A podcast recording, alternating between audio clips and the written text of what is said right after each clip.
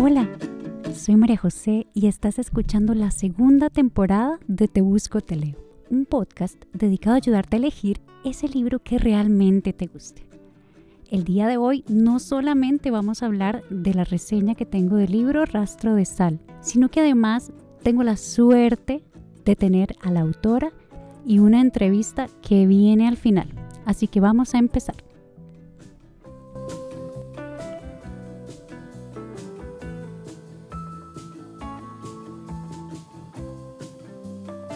Creo que en casa todos hemos visto abuelas, tías, madres, hermanas, y en algún momento hemos pensado, qué injusto. La sociedad, las reglas y lo que se impuso en aquel momento no les permitieron, por ejemplo, estudiar o no podían separarse de una pareja dañina, no era bien visto, o eh, se vieron obligadas a tener muchos, muchos hijos, que era lo que se hacía. En mi familia al menos así fue. El libro Rastros de Sal de Arabella Salaberry da voz a esas historias.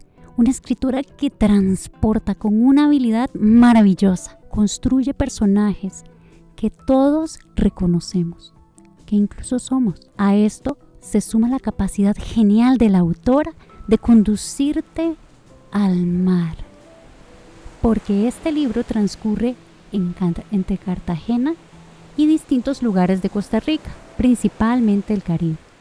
Vas leyendo y sin darte cuenta estás allí, viendo la provincia de Limón en su época dorada, reconociendo las bellezas de una ciudad que no merecía otra cosa sino crecer y prosperar, al igual que las protagonistas de esta historia.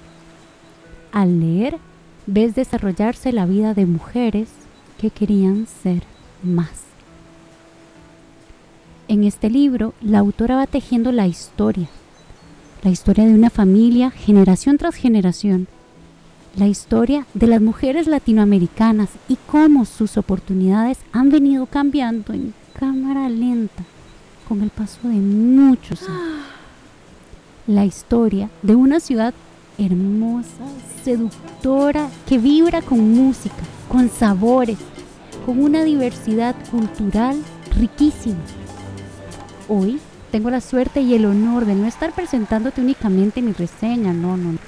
Hoy te presento también mi entrevista con la autora, lo que hace de este episodio uno muy especial para mí.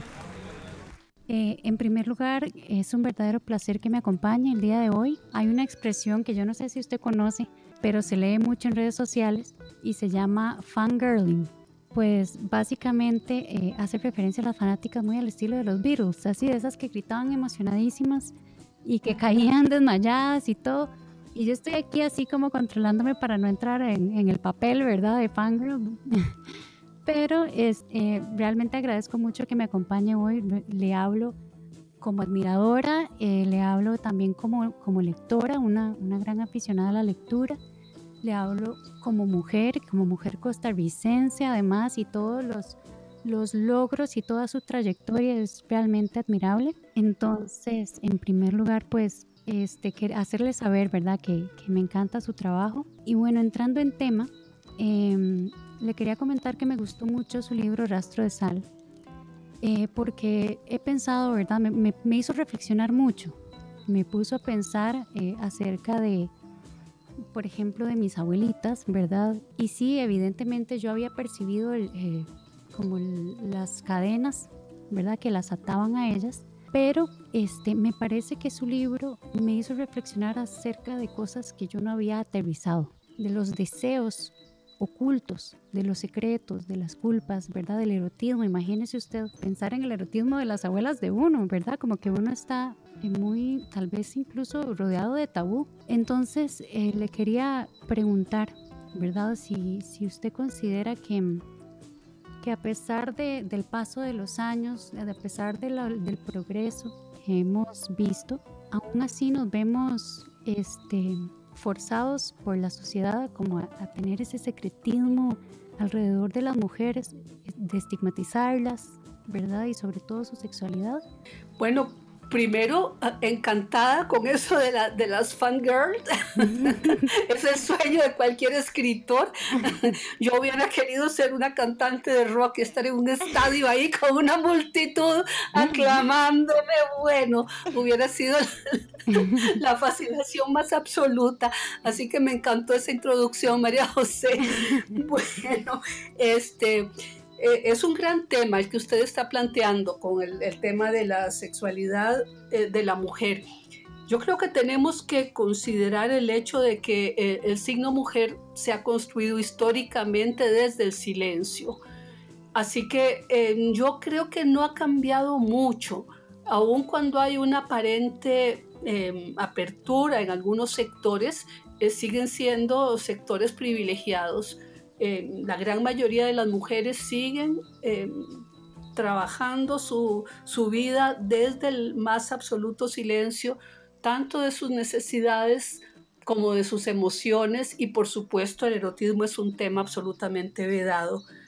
yo también me, me, planteé lo que sería ese, e, e, ese espacio en la vida de las mujeres que nos antecedieron y me puse mucho a reflexionar eh, eh, ahí hay en, Rastro de Sal hay algunas historias que están en alguna medida eh, basadas en lo que yo escuché de las historias familiares. Y sí supe, por ejemplo, de una, de una tía abuela mía que se quedó viuda, tía bisabuela, perdón, que se quedó viuda, que tuvo una relación con un hombre estando viuda tuvo un hijo y ese hijo fue absolutamente condenado al ostracismo, le pusieron los apellidos del hermano y nunca pudo gozar tampoco de su maternidad y por supuesto su erotismo absolutamente vedado.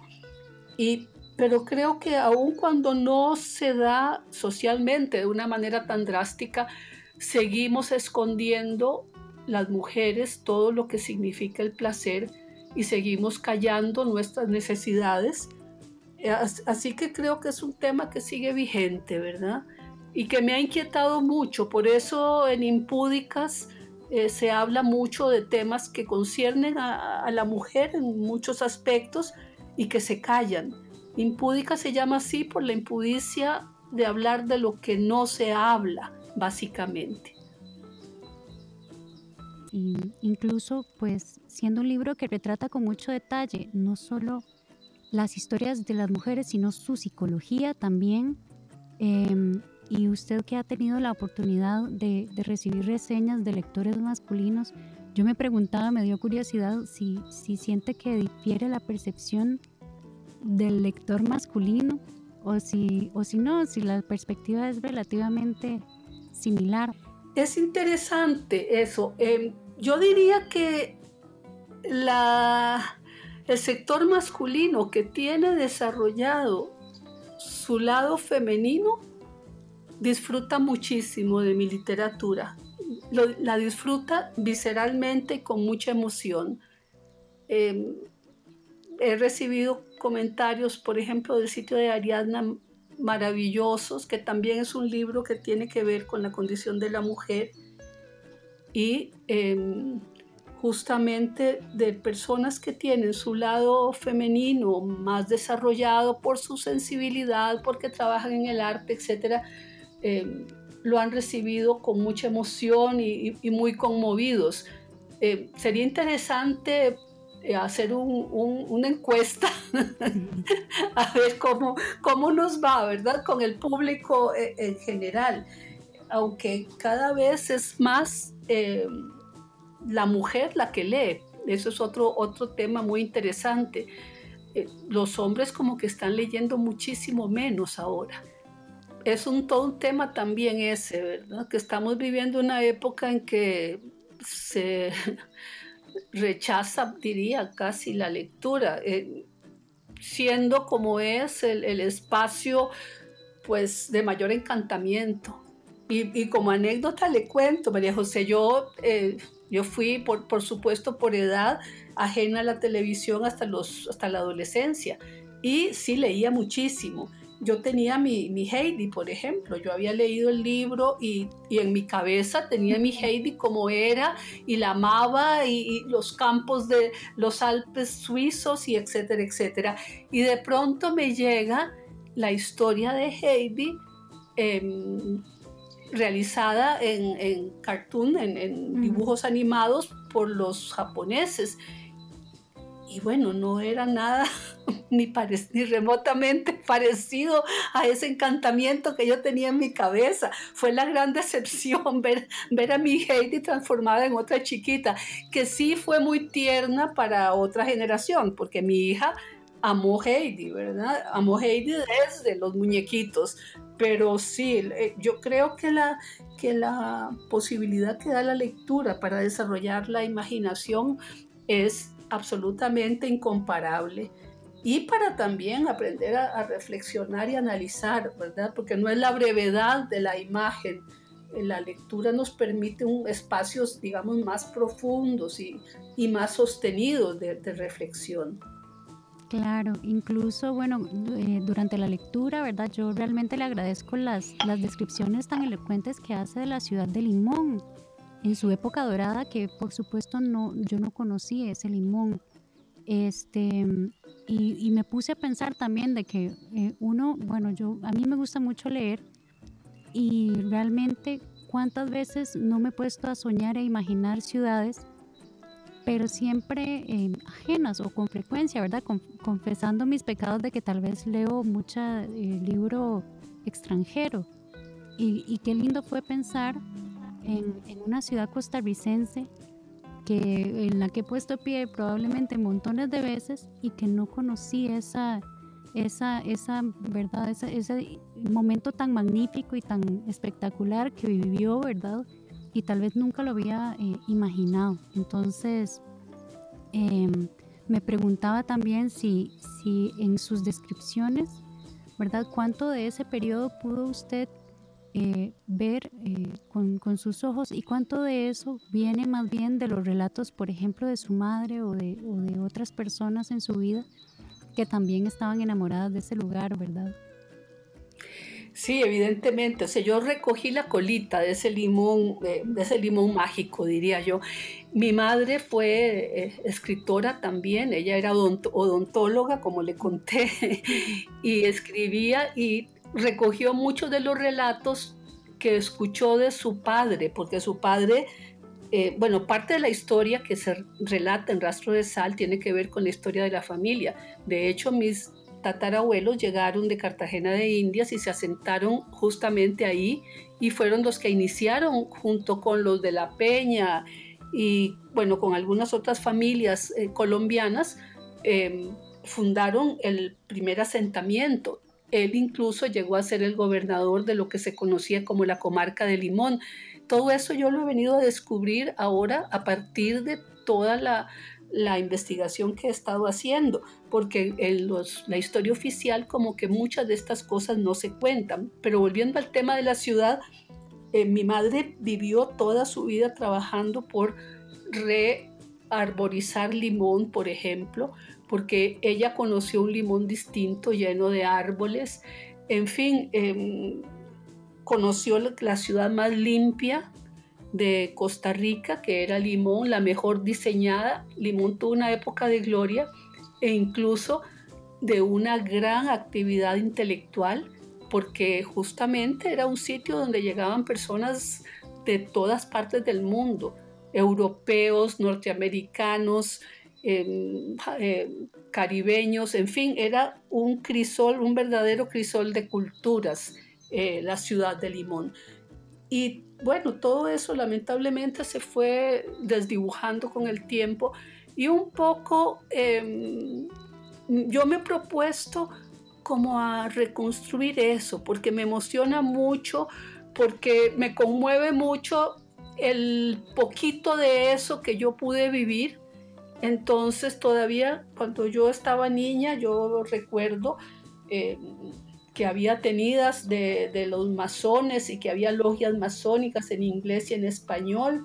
Recuerdo las escuelas dominicales donde se estudiaba Shakespeare, o sea, las escuelas donde se mantenía el inglés especialmente las iglesias bautistas tenían las escuelas dominicales. Todo eso todavía lo viví yo. Y recordarlo y revivirlo y entregárselo a las nuevas generaciones en alguna medida ha sido como mi, mi norte con la literatura además de la exploración del universo femenino, ¿verdad? Que eso para mí es muy importante. Eh, un, queridísimo eh, escritor, amigo mío, me dice, Arabella, hay tantos temas de la actualidad, el tema de lo que está sucediendo y del narco y de esto. No, no, no. Yo quiero concentrarme justamente en lo que el impulso vital me, lleva, que es a, no dejar que la memoria se pierda. No, incluso pues desde mi perspectiva sí toca en realidad en su, en su libro temas muy actuales. Este, me, parece actualísimo eh, el tema, de, por ejemplo, de, del aborto, que ahorita está en boca de todos, ¿verdad? Por los cambios que están ocurriendo, digamos, a nivel de leyes. Y, y se toca ahí, es, es un tema que no deja de ser controversial. Sí, yo no tengo miedo, digamos. Eh, de tocar esos temas. Yo creo que es muy importante tocarlos porque son temas, sí, como usted bien lo dice, que siguen vigentes, ¿verdad? las historias no han cambiado, de pronto tal vez el vestuario, si me refiero a un término del teatro, pero, pero la esencia de, de los personajes sigue siendo la misma y los conflictos los conflictos de la humanidad se siguen repitiendo y los conflictos de la mujer especialmente se siguen manteniendo dentro de los cánones del, patriarcado. O sea, no ha habido un cambio muy significativo aun cuando, reitero, hay algunas, algunas clases sociales y algunos estratos que eh, en alguna medida han logrado romper eh, barreras. Y bueno, queda la insolencia, uno tiene que ser un poco insolente también. Este, creo que mi paso por Limón me permite esa insolencia. Yo no tengo el recato que ha sido muy habitual en la gente de la meseta. Yo soy más, más desenfadada y más insolente, diría. Sí, evidentemente las cosas han cambiado. Yo digo que eh, antes se volvía la mirada hacia hacia Jamaica básicamente, eh, sobre todo en la población negra, y hacia Nueva Orleans, y ahora es más hacia Nueva York, hacia el reggaetón, etcétera, lamentablemente.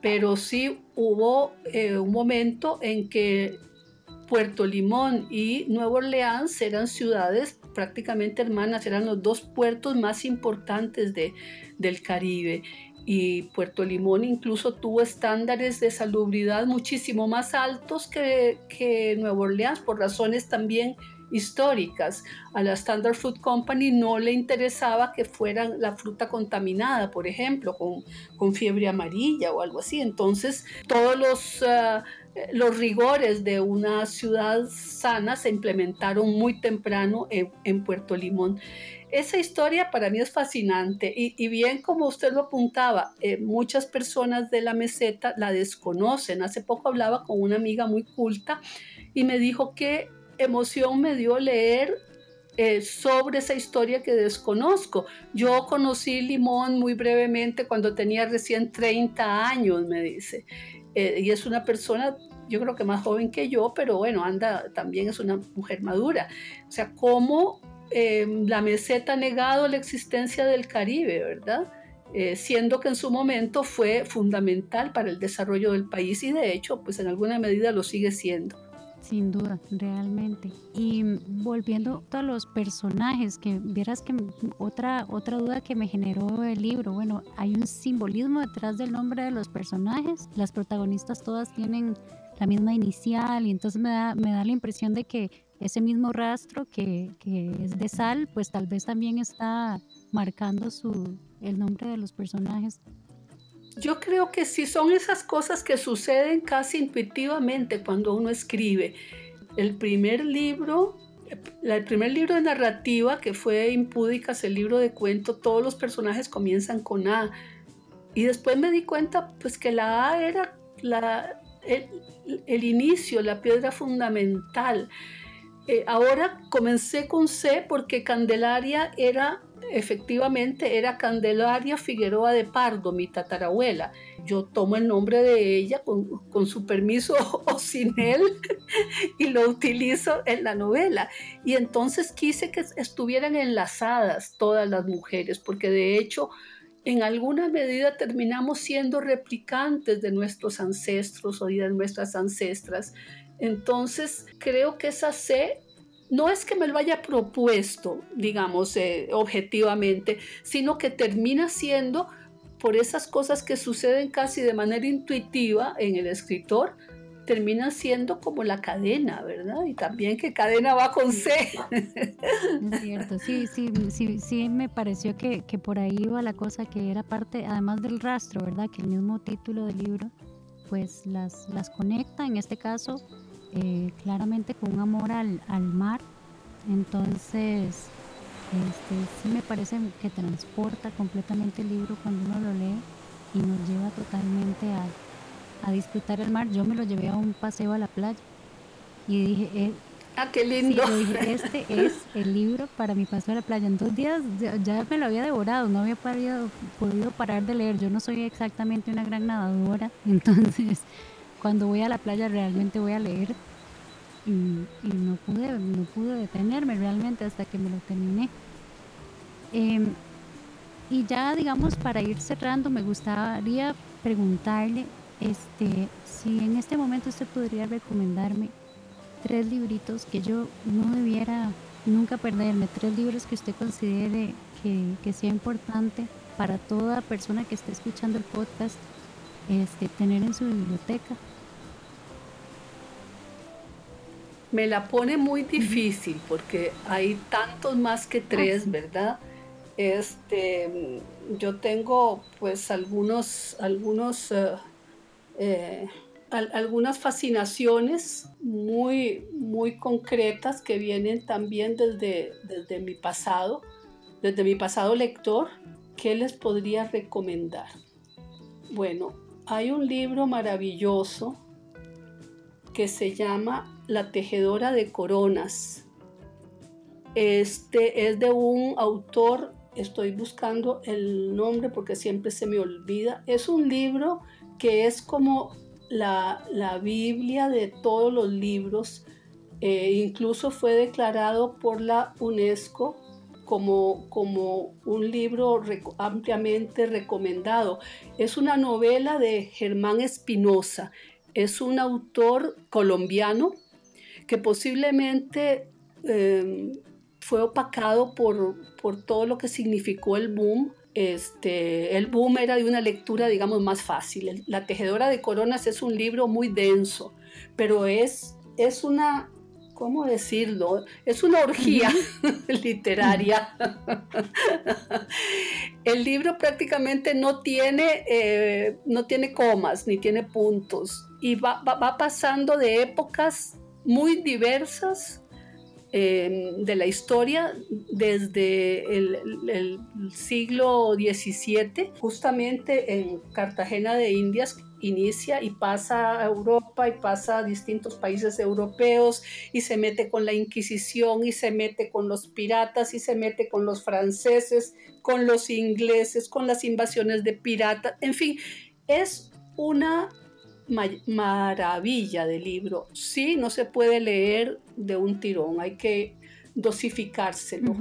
Después hay otro libro que a mí me conmovió muchísimo, eh, más contemporáneo, pero que también es muy interesante eh, porque recoge, recoge situaciones que, pas, que han pasado por, por las mujeres por distintas épocas, ¿verdad? es la historia de la criada. Ese libro creo que es importante que las mujeres lo leamos. Es, la autora es Margaret Atwood. Eh, Ajá. Y en la historia de la criada, ella hace, Ilvana, momentos todos reales, históricamente documentados, y los incluye en la historia. Nada de lo que se cuenta ahí no ha sucedido. Y sobre todo en lo que concierne a las mujeres. Entonces yo creo que esa, esa es una voz de alerta muy grande que debemos escuchar con muchísima atención. Y bueno, después, por supuesto, yo me, enamoré del boom, ¿verdad? Para mí, eh, Rayuela fue un, un libro que me marcó muchísimo y todo lo que significó Cortázar. Yo no sé, en este momento no lo he vuelto a releer, pero creo que es muy importante. Hay otro libro que me encanta, me encanta, que es El amante, de, creo que es de Marguerite Duras, ¿verdad? Eh, posiblemente porque se ubica en, en, un enclave que en alguna medida me recuerda el limón, ¿verdad? Entonces, que es autobiográfico en mucha medida de un adolescente que se enamora o no se enamora, tiene su experimentación con el sexo con un hombre maduro eh, chino eh, de una posición social muy alta, pero es muy interesante porque hace eh, una reflexión sobre la sexualidad. Hay que leerlo sin pensar en lo políticamente correcto, porque es absolutamente políticamente incorrecto. es la historia de una adolescente muy jovencita con un hombre eh, mayor, pero justificado por el momento histórico y por lo que por lo que sucede y por la condición de ella y por la condición de él, pero es un libro también es un libro corto, pero muy interesante. Pero bueno, mejor me callo porque si no sigo. y, me pasó leyendo Lolita de Nabokov, que yo empecé y yo decía, Dios mío, no, no lo voy a lograr y era por un tema como, como moral. Como que al inicio lo empecé a leer y yo y, lo rechazaba. Mi mente decía, uy, no, no puedo continuar. Y pero, pero ya una vez superando esas primeras páginas, este, me encantó y el libro es, genial.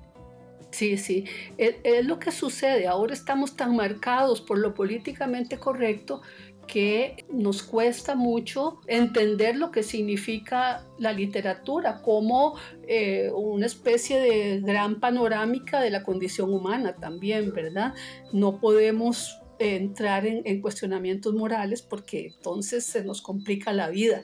Y lo mismo con la separación obra-escritor, obra-autor, ese es otro gran tema. En fin, hay tantas cosas que ya conversaremos en otro momento. Sí, sí, sí.